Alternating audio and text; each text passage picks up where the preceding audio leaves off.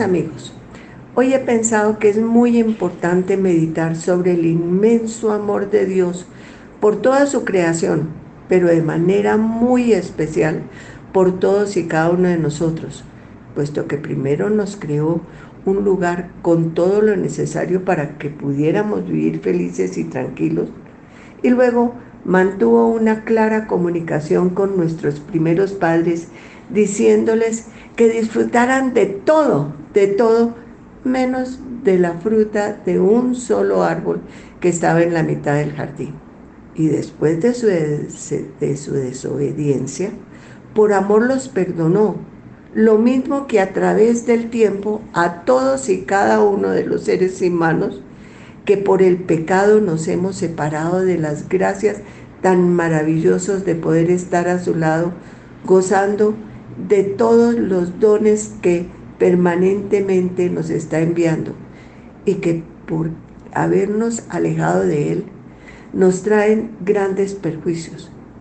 Como podemos recordar fácilmente lo que sucedió hace un tiempo en una, en una historia de un campesino que se llamaba José y que vivía a la orilla de un río y se encontraba en ese invierno tan terrible donde el río comenzó a crecer y crecer.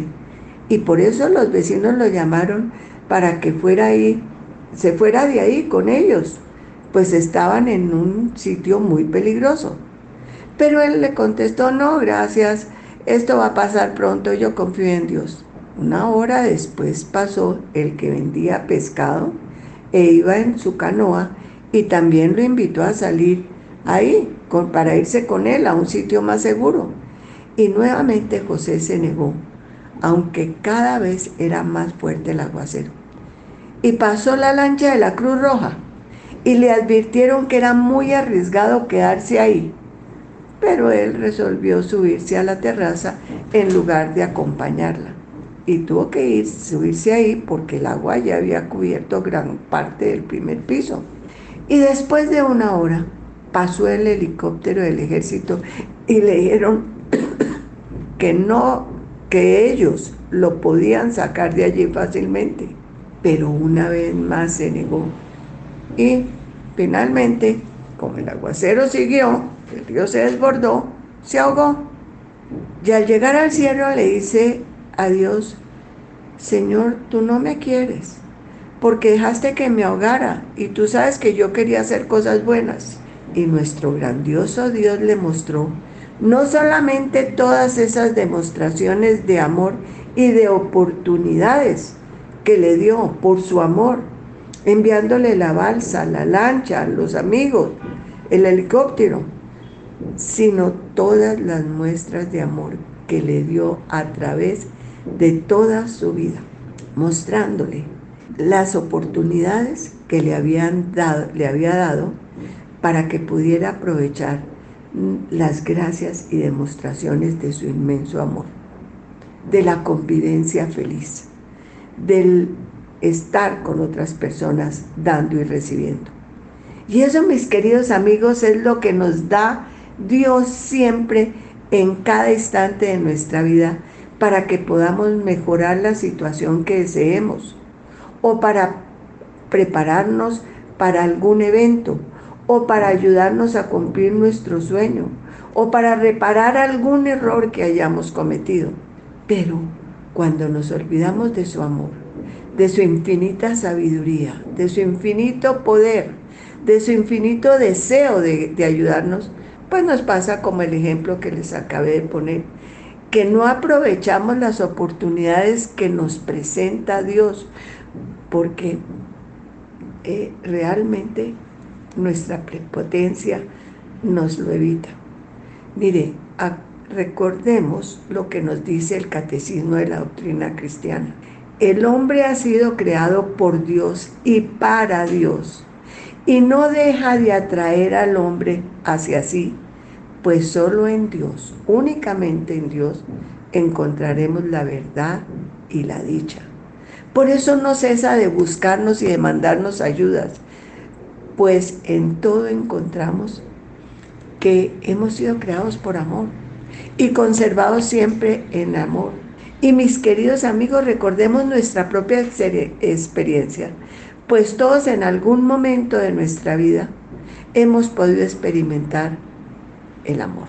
Y esto nos ha hecho ver de un modo diferente la vida, lo que nos rodea, pues amando nos llenamos de los más bellos sentimientos y descubrimos las cosas que vienen del único, verdadero, grandioso y perfecto amor que es Dios, que todo lo hizo para que fuéramos felices. Y nosotros siempre y en todas las situaciones en que nos hemos encontrado, si miramos a Dios, encontramos su amor. Así como lo encontró el pueblo de Israel, que ante tanta ingratitud, porque se olvidaban permanentemente de Él, siempre recibió la misericordia cuando la pedían y le hizo reconocer a ese pueblo y prácticamente obligar a dar testimonio a Moisés, que por amor a todos nosotros nos perdona siempre. Y por eso Moisés exclamó con fe, Dios es clemente y misericordioso, tardo en la cólera y rico en amor y fidelidad. Y después Años más tarde, Juan reconoce y nos transmite que Dios es amor y nos lo da a nosotros. Y es porque, mis queridos amigos, el amor no se, no se demuestra únicamente con palabras, pues cuando es solo palabras, como las que hacemos nosotros muchas veces, el resultado es que la gente resulta completamente engañada y desilusionada porque el amor se demuestra es con obras, como permanentemente lo hace Dios. Por eso es bueno recordar que en su inmenso amor por nosotros ha querido, más que todo, ha permanecido en nuestro corazón, para acompañarnos en todos los momentos de nuestra vida. Y como está siempre con nosotros, en nuestro corazón, pues ve, oye, sabe todo lo que nos pasa en cada momento y nos da las gracias necesarias para superar cualquier dificultad o eh, que te podamos tener en, y podernos dar la paz, la tranquilidad y la bonanza. Pues nos entiende, porque siempre ve lo bueno y lo malo que nos rodea y comprende nuestro modo de actuar, que no siempre es el correcto.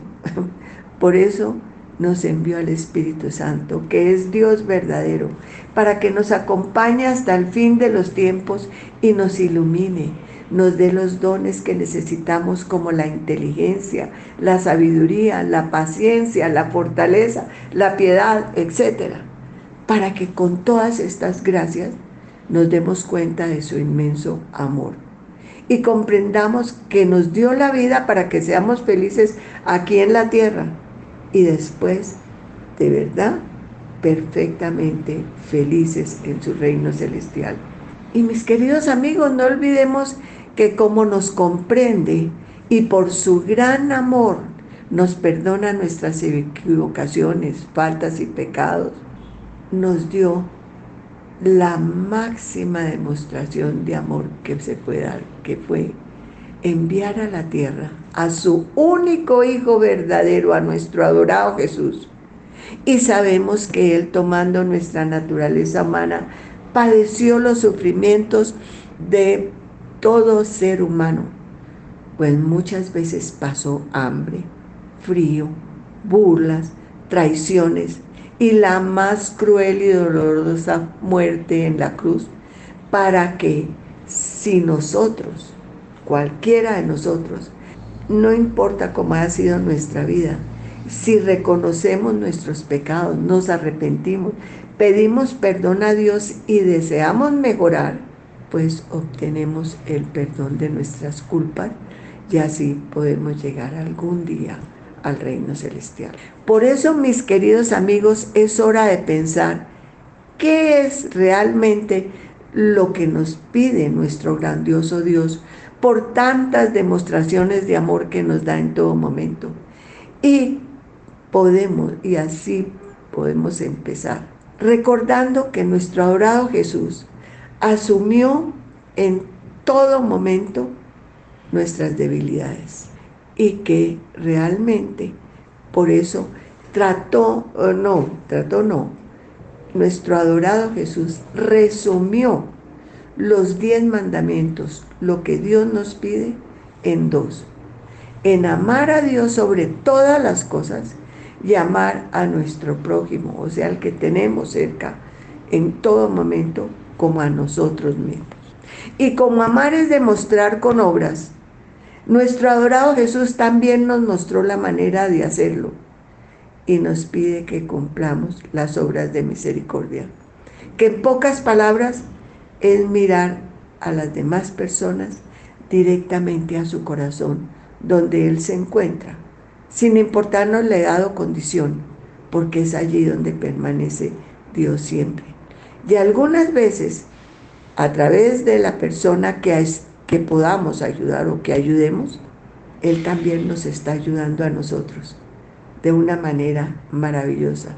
Y nos está diciendo lo que debemos hacer para conseguir lo que necesitamos. Y nos está pidiendo que le demostremos amor cumpliendo las obras de misericordia. O sea, enseñando a las personas que tengamos cerca lo que nuestro adorado Jesús nos explicó tan claramente con su ejemplo, con sus sabias palabras y recordemos que el Espíritu Santo es quien va a actuar, el que nos va a ayudar, el que nos va a iluminar para cumplir con nuestra misión. Y nos pide que demos de comer al hambriento. Aquí y en todo momento siempre tenemos la oportunidad de dar una limosna a tantas personas que encontremos por nuestro camino. Pero recordemos que cuando demos esa limosna. Lo más valioso es entregarla con una frase que le llegue al corazón. Por ejemplo, diciéndole a esa persona, Dios te envía esto porque te quiere. O que tengas un buen día. O simplemente con una buena sonrisa para que vea que hay algo de conexión con la de conexión eh, misericordiosa con esa persona. También nos pide Dios que demos de beber al sediento.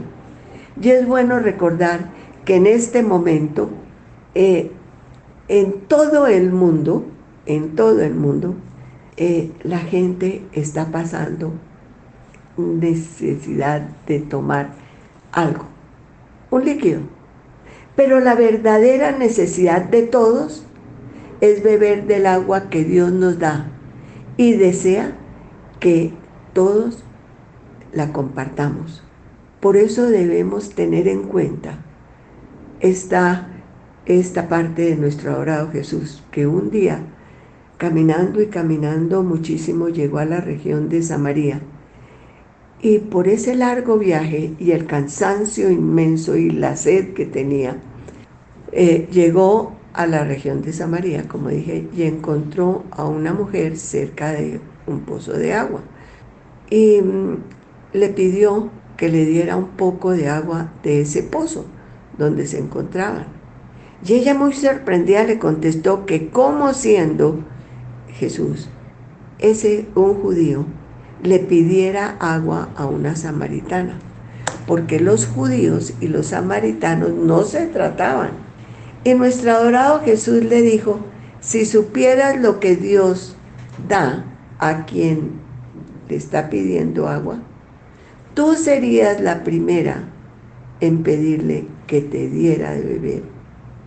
Y luego le explicó que todos los que beben del agua de ese pozo donde estaban, volvían a tener sed. Pero las personas que bebían del agua que él daría, nunca volverían a tener sed porque el agua que Él da se convierte en un manantial de agua que brota dándole y conduciéndole a la vida eterna. Y mis queridos amigos, a ese manantial es al que Dios nos pide que llevemos al mayor número de personas, que podamos demostrarles el amor de Dios para que reciban la infinidad de gracias y dones que nos da para ese viaje maravilloso a su reino. Especialmente nos da esas gracias cada vez que recibimos uno de los sacramentos, estando debidamente preparados, porque cada uno de ellos es una ayuda específica para el momento de la vida en que nos encontremos.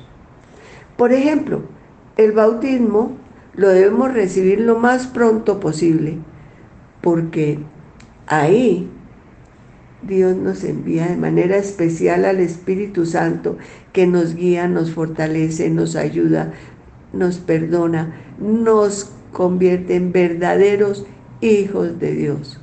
Además, el bautismo es el fundamento de toda la vida cristiana porque nos abre el paso, nos permite a recibir los otros sacramentos, que cada uno de ellos tiene las gracias especiales para unirnos más a Dios.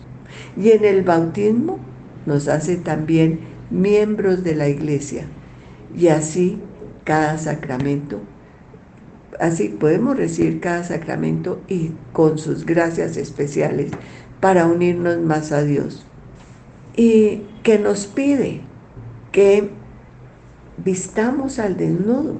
Y es oportuno que pensemos en la ropa que tenemos y que tal vez no usamos desde hace mucho tiempo y que hay personas que se están muriendo de frío y que nosotros tenemos muchos caminos para calmar ese frío y darles nuestra ropa.